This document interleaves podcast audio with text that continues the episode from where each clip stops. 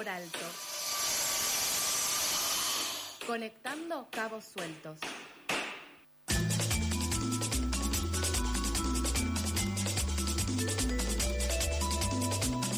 36 minutos pasan de las 8 de la mañana, seguimos al aire de FM La Tribu hasta las 9 y ahora vamos a eh, retomar una situación ayer a las 9 y 53 de la mañana en la zona de tribunales, también de, de 11, cercano a Plaza Jusey, se escuchó eh, lo que fue una sirena justamente para conmemorar eh, los 29 años del atentado a la AMIA, justamente en, ese mismo momento en donde fue el atentado, eh, se escuchó esa sirena y justamente lo que vamos a hacer ahora es un poco retomar eh, cuál es la situación porque lo que lo que se pudo difundir durante estos días y los que año a año cada aniversario se, se subraya es que aún por el atentado a la AMIA no se hizo justicia. La Asociación Civil Memoria Activa convocó, como todos los 18 de julio, a Plaza Lavalle. Eh, una de las exigencias en el documento que leyeron en el acto fue la disponibilidad de todos los archivos de inteligencia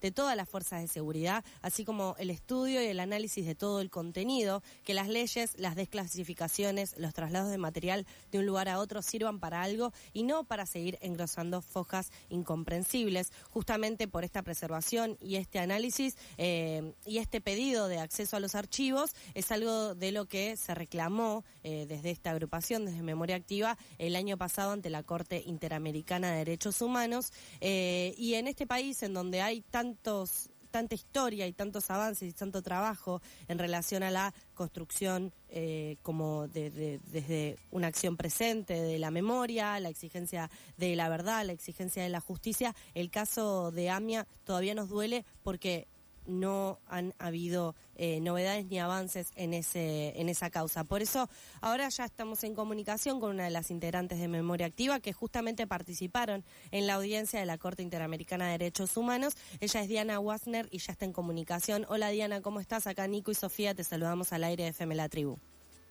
¿Qué tal? Buenos días, ¿cómo están? Buen día. Bien, buenos días. Eh, si bien eh, rápidamente intenté resumir algo que es eh, muy, en cierto punto, opaco, que es difícil de, entender en ciertos puntos, que es por qué, para primera pregunta, eh, ¿por qué no, no han habido avances? Quizás no es una pregunta fácil de responder, pero a 29 años de este atentado sigue existiendo esa duda.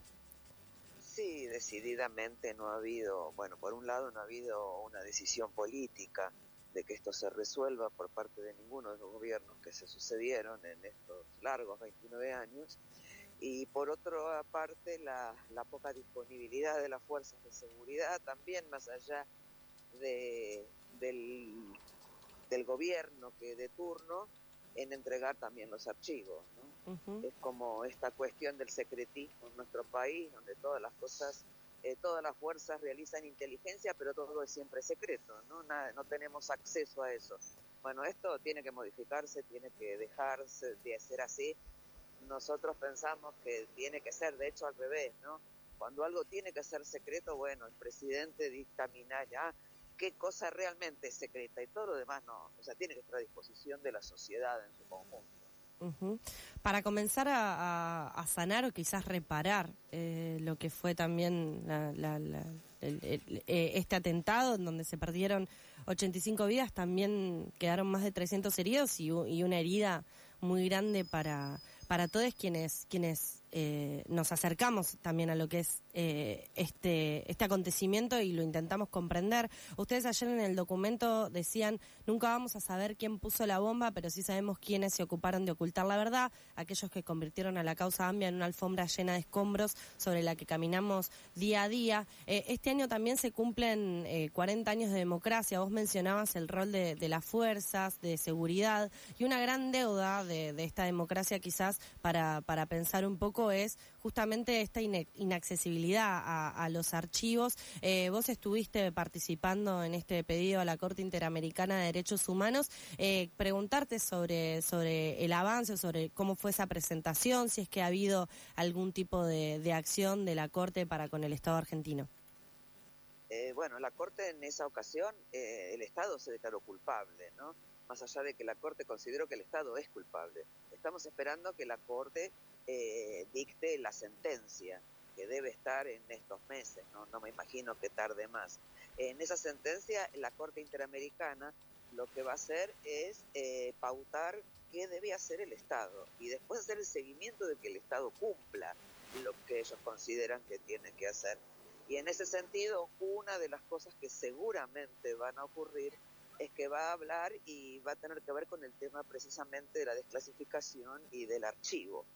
Porque, digo, desclasificación, hay montones de papeles, ¿no? Que, a lo mejor se escanean o se fotografían, pero ese no es el tema. El tema es eh, ponerlos en contexto, analizarlos, realmente hacer un archivo, un archivo de la memoria aparte, ¿no? Eh, que tenemos que, empezar a hacer en nuestro país. Eh, sí, definitivamente, como decías, de los 40 años, esto es una gran deuda ¿no? de la democracia, porque eh, una democracia con una corporación judicial como la que tenemos o con el secreto de los eh, servicios de inteligencia como tenemos es muy difícil.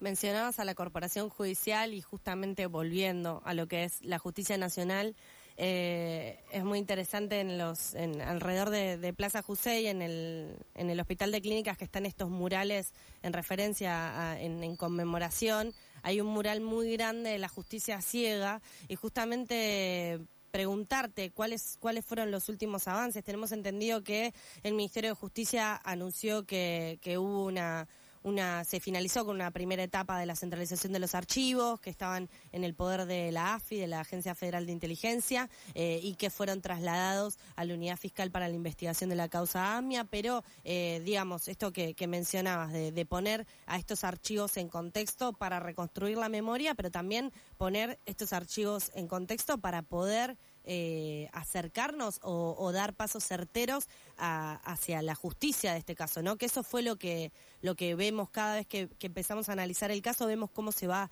se van diluyendo, se van se van yendo objetivos diferentes y no se llega a saber qué es lo que pasó efectivamente ese día y quiénes son los responsables.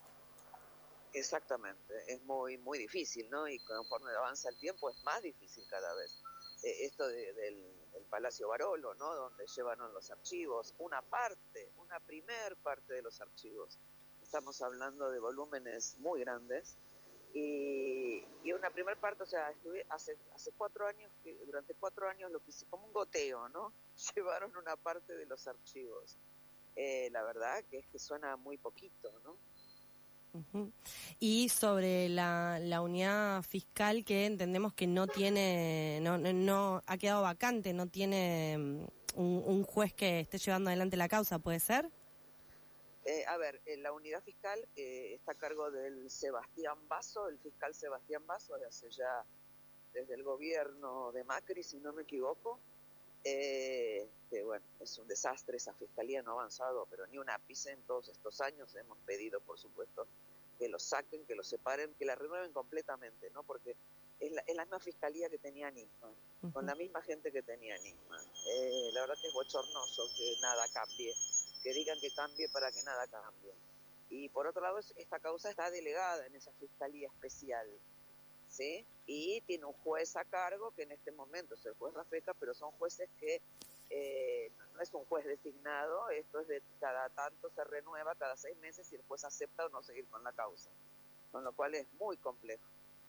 Entonces estaremos al tanto de las novedades de la, de la Corte Interamericana de Derechos Humanos para ver si eso puede llegar a a, traer un poco de luz y como siempre eh, siguiéndoles en lo que vienen haciendo desde Memoria Activa justamente en esta exigencia de, pedir nada más y nada menos que, que, la verdad sobre lo que pasó en AMIA. Diana, te agradecemos este ratito, esta conversación y vamos a seguir en contacto ante cualquier novedad.